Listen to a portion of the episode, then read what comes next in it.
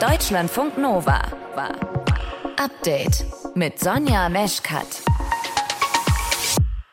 Die Hilfe ist da, sie wird nur nicht koordiniert verteilt. Das sagt Gian Celik. Der ist Lungenfacharzt am Klinikum Darmstadt und hat zwei Wochen im Erdbebengebiet Hatay in der Türkei geholfen. Es ist ganz klar so, dass auf dem Papier und in den Datenbanken gibt es genug Mediziner, die aushelfen wollen. Aber wenn man selbst in so einem Lager steht und ein Feldlazarett, Feldkrankenhaus besucht, dann äh, sieht man, dass die äh, Ärzte und, und Krankenschwestern dort hoffnungslos überarbeitet sind, überfordert sind, dringend Hilfe benötigen. Was Gian Chile kritisiert und wie es um die Gesundheit der Menschen geht in der Region, dazu wird er euch mehr erzählen im frischen Podcast vom Update heute am 2. März. Der Tag, an dem der Bundestag abgestimmt hat über eine Plastikabgabe für Hersteller. Verkürzt, die Unternehmen sollen Geld bezahlen. Für Einwegbecher aus Plastik schlägt die Behörde eine Abgabe von 1,23 Euro pro Kilo vor und für kunststoffhaltige Zigarettenfilter 8,95 Euro je Kilogramm. Wie das dann genau irgendwie verteilt wird, das muss dann noch ausklamüsert werden. Und das Geld, das da zusammenkommt, das wiederum fließt dann in einen Fonds und aus dem gibt es Geld für die Kommunen, denn die müssen den ganzen Quatsch ja wieder wegräumen aus Parks oder von Straßen oder wo auch immer. Nova-Reporter Martin Schütz dröselt das gleich noch genauer auf für euch. Ihr hört zu, das ist schön. Deutschlandfunk Nova. Auch wenn das Erdbeben an der türkisch-syrischen Grenze mittlerweile einen Monat her ist, die Situation ist immer noch akut. Viele Menschen haben eben nach wie vor gar kein Zuhause mehr. Sie müssen medizinisch versorgt werden. Und neben dem Schock und der Angst vor weiteren Nachbeben kommen jetzt auch noch weitere Krankheiten dazu, die versorgt werden müssen. Magen-Darm-Infekte oder Erkältungen. Dr. Gian Celik ist Lungenarzt und war bis gestern Abend in der Türkei, um in der schwer betroffenen Region Hatay zu helfen. Und das war gar nicht so einfach, weil die Hilfe nicht gut verteilt wird wird, sagt Gian Celik. Was er damit meint, ich habe heute darüber mit ihm gesprochen. Herr Celik, Sie sind als Notarzt eingesprungen in der türkischen Region Hatay. Aber es war gar nicht so einfach für Sie, da überhaupt hinzukommen, da helfen zu können. Warum? Was war das Problem? Also natürlich habe ich wie viele Menschen direkt von Anfang an versucht, irgendwie Hilfe beizusteuern, denn das große Chaos war ja auch in den Fernsehbildern und in allen Medien ganz deutlich zu sehen. Aber man hatte auch immer die Sorge, wichtige Wege zu verstopfen. Und äh, wenn man dorthin gereist ist, in ein Gebiet, in dem das absolute Chaos herrscht, ist man selbst auch auf Hilfe angewiesen. Daher hat es dann erst nach zwei Wochen geklappt, nachdem ich mich vorher in den sozialen Medien mit einer privaten Organisation abgesprochen hatte, wo ich genau wusste, dass ich dort auch ärztlich helfen kann. Hm. An wen würde man sich denn aber eigentlich dann wenden? Also spricht man den türkischen Katastrophenschutz an, die Katastrophenschutzbehörde, das türkische Gesundheitsministerium oder wie wäre eigentlich der Weg? Also viele Kollegen haben das genauso gemacht wie ich und haben verschiedene Behörden und Hilfsorganisationen angeschrieben und die haben natürlich ihre Regeln, was ja auch Sinn macht. Viele Hilfsorganisationen machen keine projektbezogenen oder für einzelne Anlässe äh, Hilfsteams. Das sind natürlich normalerweise Teams, die eingespielt und ausgebildet sind, die dort zum Einsatz kommen. Da kann man also nicht kurzfristig eine Hilfsrolle übernehmen. Und ähm, was die Behörden angeht, die haben ihre eigenen ähm, Leute, auf die sie zurückgreifen und verteilen das Personal, von dem sie sowieso schon wissen und, und deren Ausbildung sie kennen. Das war zwar so, dass die eigentlich gebraucht werden oder ist immer noch so. Das ist mein Eindruck von vor Ort. Aber es gibt keine Möglichkeit, das wirklich dem gerecht zu werden und diese Menschen auch dort eine Aufgabe zuzuteilen. Hm. Das heißt, wenn ich Sie richtig verstehe, es ist ein bisschen beides. Also zum einen, es sind Menschen da oder es wären welche da, die gerne helfen würden, auch mit medizinischer Ausbildung. Ähm, auf der anderen Seite könnten es aber noch mehr sein. Nur diese Hilfe, dieses Angebot, das ist schwierig, das zu verteilen. Naja, also es ist ganz klar so, dass auf dem Papier und in den Datenbanken gibt es genug Mediziner, die aushelfen wollen und mhm. alle äh, Menschen aus dem medizinischen Bereich. Das sagt das Gesundheitsministerium ganz deutlich. Wir haben genug freiwillige Ärzte und Gesundheitspersonal. Aber wenn man selbst in so einem Lager steht und ein Feldlazarett, Feldkrankenhaus besucht, dann äh, sieht man, dass die ähm, Ärzte und, und Krankenschwestern dort hoffnungslos überarbeitet sind, überfordert sind, dringend Hilfe benötigen.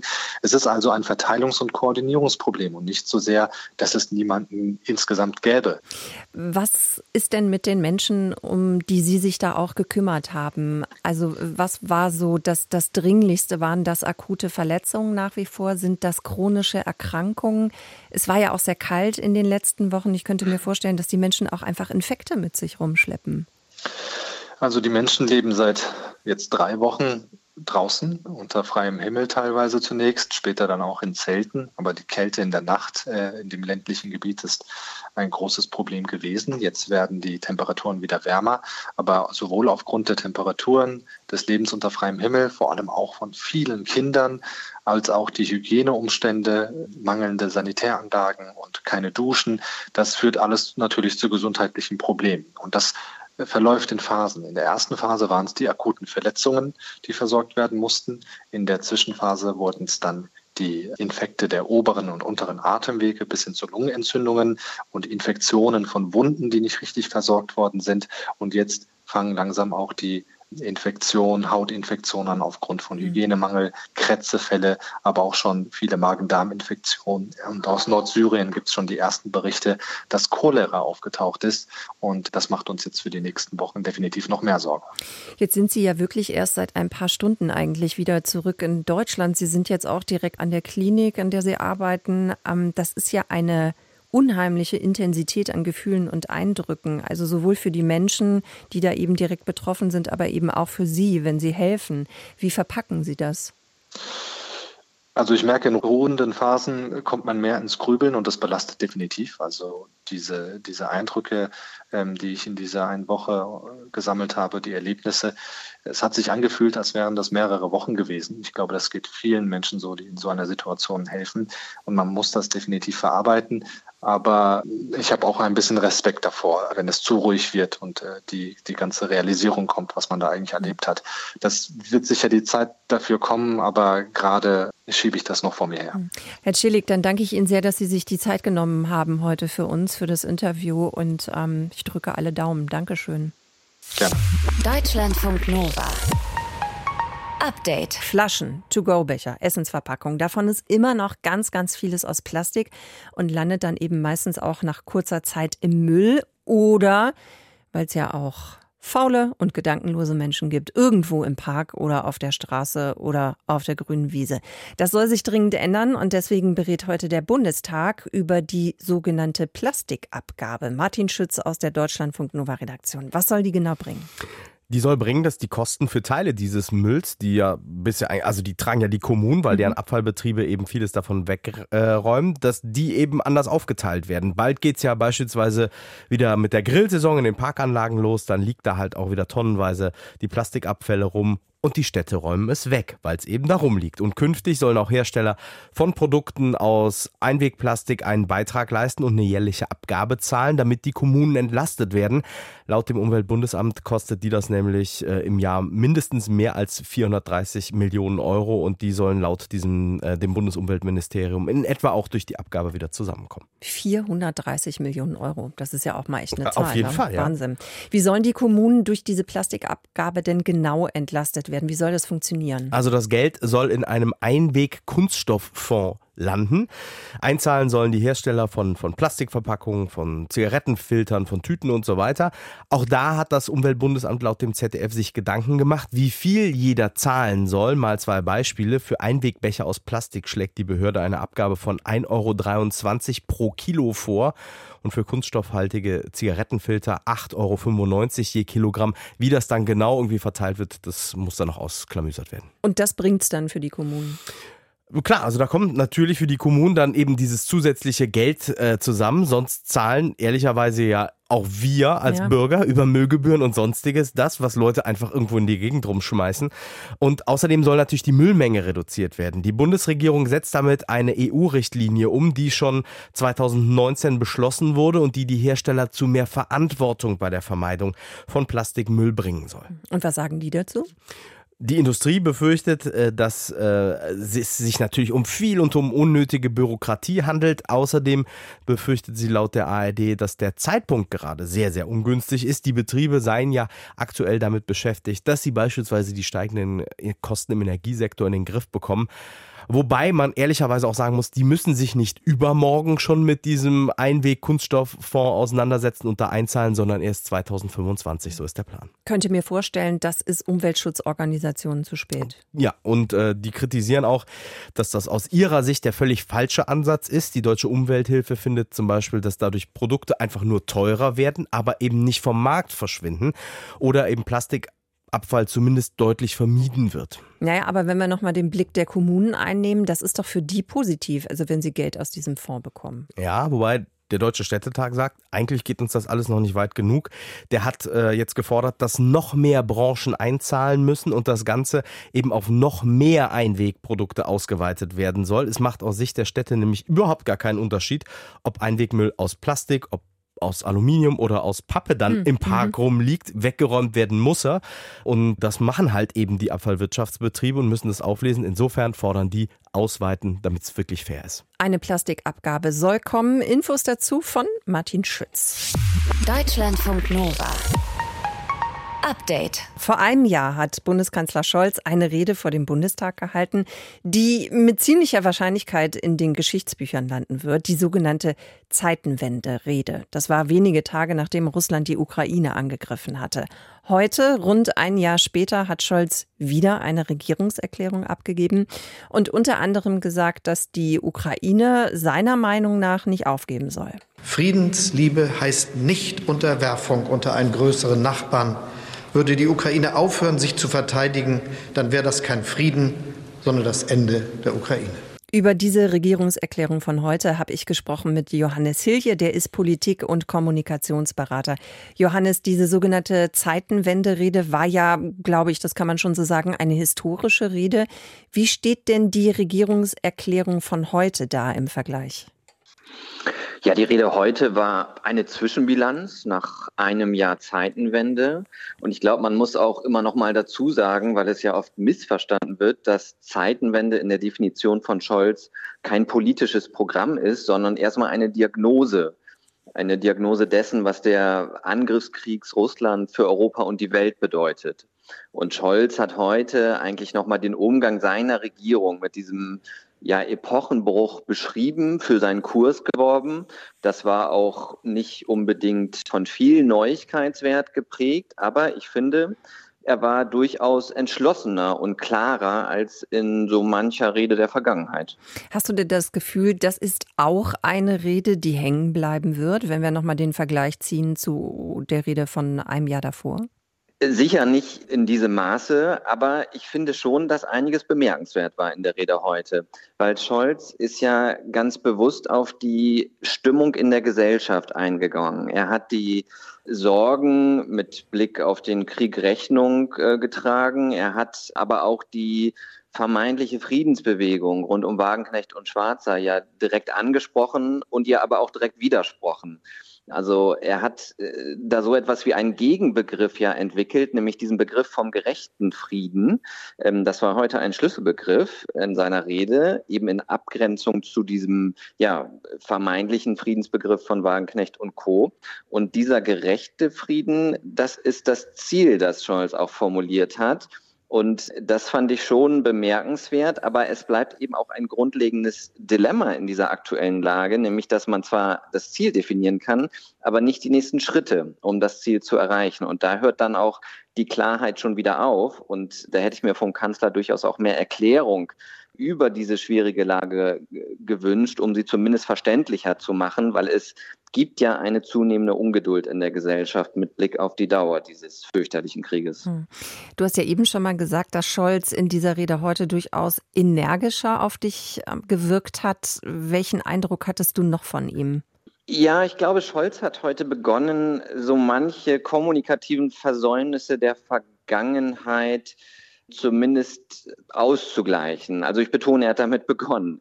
Ähm, ich finde, im Januar hat der Kanzler ja noch mehr oder weniger ohne große Erklärung einfach so Vertrauen für seine Panzerentscheidung eingefordert. Aber Vertrauen entsteht durch Verständigung und die Zeitenwende verursacht eben sehr viel Redebedarf und an einem öffentlichen Gespräch über auch diese neue deutsche Position als sehr großer Waffenlieferant in einem Krieg. An so einer Diskussion hat Scholz bisher nicht wirklich aktiv teilgenommen. Und heute hat er das ein, schon ein Stück weit gemacht. Also er hat seinen Kurs ja auch mit diesem deutschen Leitsatz nie wieder verbunden. Er hat gesagt, nie wieder bedeutet, dass sich Putins Imperialismus nicht durchsetzen darf. Dann lass uns doch trotzdem noch mal gucken auf diese Zeitenwende. Du hast ja eben schon mal gesagt, ne, dass das eigentlich von Scholz aus gesehen kein politischer Begriff ist, sondern eher eine Diagnose. Hat es denn dann diese angesprochene Zeitenwende ein Jahr nach dieser Rede gegeben? Was ist da deine Einschätzung? Naja, nach der Definition von Scholz hat es sie sicher gegeben, denn die Zeitenwende ist in dieser Definition eben der Überfall der Ukraine durch Russland. Mhm. Aber wenn man sozusagen das, was als politische Schlussfolgerung daraus auch angekündigt wurden, von Scholz nochmal zum Maßstab nehmen, beispielsweise die Reform der Bundeswehr, dann ähm, ist da sicher noch vieles zu tun. Und da ist er heute auch, finde ich, nicht so wirklich in die Details gegangen und hat vieles etwas besser dargestellt, als es tatsächlich ist. Aber ich würde sagen, wenn man nochmal auf die äh, Gesellschaft schaut, dann haben wir sicher auch noch nicht so eine wirkliche mentale Zeitenwende vollzogen. Also das, was dieser Kanzler und seine Regierung ja wollen, ist ein neues Selbstverständnis Deutschlands auch in der Sicherheitspolitik. Und das erfordert nicht nur eine neue Haltung zu Waffenlieferungen, sondern beispielsweise auch ein strategisches Verständnis und Denken darüber, was man mit Waffen in einem Konflikt erreichen will und kann. Und da empfinde ich die deutsche Debatte noch sehr oberflächlich. Und ich finde, es wäre auch Aufgabe des Kanzlers und seiner Regierung, hier noch stärker eine öffentliche Debatte über solche Aspekte anzuleiten. Johannes Hilje über die Regierungserklärung von Bundeskanzler Olaf Scholz heute auch im Vergleich zur Zeitenwende reden von vor ungefähr einem Jahr. Danke dir. Gerne. Tschüss. Deutschlandfunk Nova. Update. Dass irgendwann mal ein Asteroid so auf unsere Erde knallt und alles in Schutt und Asche legt. Das ist ja so ein beliebtes Horrorszenario in Filmen. Vielleicht habt ihr Don't Look abgesehen oder Armageddon. Ich sag mal so, das ist ein Zustand, der nicht wirklich erstrebenswert ist. Klar, das ist unwahrscheinlich, dass das genau so passiert. Trotzdem, theoretisch kann es natürlich sein. Und damit es erst gar nicht dazu kommt, werden Strategien entwickelt, um Asteroiden abzuwehren. Zum Beispiel, indem man ihre Flugbahn verändert. So ein Experiment war die Datenmission im vorigen Jahr 2022 und die ist sehr erfolgreich gewesen. Das zeigen jetzt neue Auswertungen. Wir haben darüber gesprochen mit der Astrophysikerin und Wissenschaftsjournalistin Sibylle Andal. Sibylle, bei dieser Mission, ich erinnere mich, da sind zwei Himmelskörper gezielt aufeinander geprallt. Was war da los? Genau, also die NASA, die hat eine Raumsonde zu einem Asteroiden geschickt. Das war die Morphos, ein relativ kleiner Gesteinsbrocken, 163 Meter groß, der einen größeren Asteroiden umkreist. Beide sind 11 Millionen Kilometer von der Erde entfernt, also ziemlich weit weg. Und das Ziel war, durch den Einschlag dieser Raumsonde die Flugbahn von Dimorphos so zu verändern, ähm, dass er sich anders um seinen äh, Heimatkörper herumbewegt. Und das hat ziemlich gut funktioniert und damit hat die Menschheit tatsächlich zum ersten Mal geschafft, die Bahn eines fremden Himmelskörpers zu beeinflussen. Also kann man schon sagen, das war eine richtig erfolgreiche Mission, weil sie hat das geschafft, was sie sich vorgenommen hat. Ja, das hat tatsächlich super funktioniert und im Fachjournal Nature sind jetzt fünf Studien erschienen, die das alle nochmal ausgewertet haben. Man hat ganz verschiedene Eigenschaften der Asteroiden beobachtet, äh, hat das analysiert und am klarsten sieht man den Erfolg der Mission daran, dass sich wirklich die Umlaufperiode von Dimorphos durch den Einschlag verändert hat. Vorher hat er für einen Umlauf 11,92 Stunden gebraucht und nach dem Einschlag war er 33 Minuten schneller. Hm. Erwartet hatte man sieben Minuten. Das heißt, es hat sogar noch besser funktioniert, als man vorher gedacht hätte. Aber diese Methode jetzt, ne, also Sonde auf Asteroid lenken, ähm, wenn die jetzt so gut funktioniert, bedeutet das, dass wir die in Zukunft auch einfach so nutzen könnten, wenn so ein Asteroid auf die Erde zusteuert? Also als wirklich sehr gute Abwehrtaktik? Einfach so äh, klingt jetzt in der Tat ein bisschen einfacher, als mhm. es ist. Es ist ja schon recht aufwendig, aber im Prinzip war das natürlich die Idee, dass man das ausprobiert, um es dann auch im Ernstfall anwenden zu können. Aber ob es wirklich dann klappt im Ernstfall, das hängt natürlich noch von einigen Dingen ab, also zum Beispiel von der Größe des Asteroiden. Dann natürlich ganz zentral auch davon, wie früh man die Gefahr erkennt. Nicht nur, weil die Mission in der Vorbereitung ziemlich lange dauert, man erinnert sich vielleicht noch an den Film Don't Look Up, sondern auch, weil die Ablenkung umso einfacher durchzuführen ist, je weiter der Asteroid noch entfernt ist. Also wie gut kann man es denn dann berechnen oder hat es auch einfach ein bisschen was mit Zufall und Glück zu tun? Also man kann es im Prinzip schon ganz gut berechnen. Das Problem ist, dass man die Eigenschaften des Asteroidens gut kennen muss, den man mhm. ablenken will. Und das war jetzt zum Beispiel bei Dimorphos auch nicht wirklich der Fall. Also da gab es noch viele Fragezeichen. Die Wissenschaftler haben deshalb ein autonomes Echtzeit-Navigationssystem entwickelt, ziemlich abgefahren. Und das hat offenbar super funktioniert. Und äh, das ist auch ein Fazit der Wissenschaftler, dass das zeigt, dass diese Methode selbst dann erfolgreich sein kann, wenn die Unsicherheiten groß sind. Gibt es denn eigentlich noch andere Ansätze, wie man die Erde in so einem Fall retten könnte? Also grundsätzlich kommt man nicht drum rum, man muss den Kurs des Asteroiden irgendwie ändern oder ihn halt komplett zerstören. Dafür gibt es auch tatsächlich noch andere Strategien. Also man kann zum Beispiel Sonnenlicht auf den Asteroiden lenken und dann Strahlungsdruck nutzen, um ihn abzulenken. Man kann auch so eine Art Schleppsonde oder ein Triebwerk installieren. Das ist allerdings alles ziemlich aufwendig und auch nicht ganz so sicher. Von allen möglichen Strategien ist die DART-Strategie per Kollision tatsächlich die einfachste. Und das war auch der Grund, weshalb die NASA das jetzt als Priorität ausprobieren wollte. Wie die Erde vor Asteroideneinschlägen gerettet werden könnte, darüber haben wir gesprochen mit der Astrophysikerin Sibylle Anders. Deutschlandfunk Nova. Update. Was machen wir RadiomoderatorInnen eigentlich, wenn wir mal gerade nicht auf Sendung sind? Ja, verrate ich euch gerne, ne? Also wir atmen. Generell nicht so schlecht, sollte jeder machen. Manchmal husten wir auch so ein bisschen vor uns rum oder räuspern uns oder, kann ich mal gerade vorführen, hm. nehmen auch mal einen Schluck Wasser, ne? damit die Stimme gut funktioniert. Aber es kriegt ja in der Regel auch niemand mit. Also das Mikro ist ja zu. Ne? Oder besser, sollte zu sein. Manchmal auch nicht.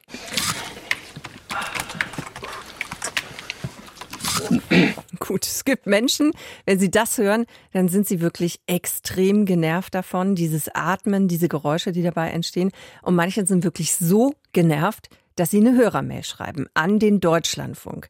Da hat sich ein Mann darüber beschwert, dass die ModeratorInnen unnatürlich laut atmen, nach seinem Verständnis und dass er davon richtig hart genervt ist, teilweise sogar abschalten muss.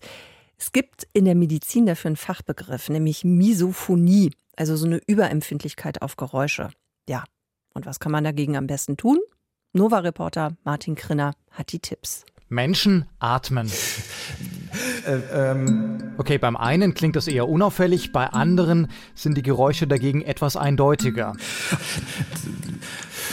Und dann gibt es natürlich noch die Sonderformen des Atmens. Das Hecheln, das Keuchen, das Schnuppern oder, ganz schlimm, das Schnarchen.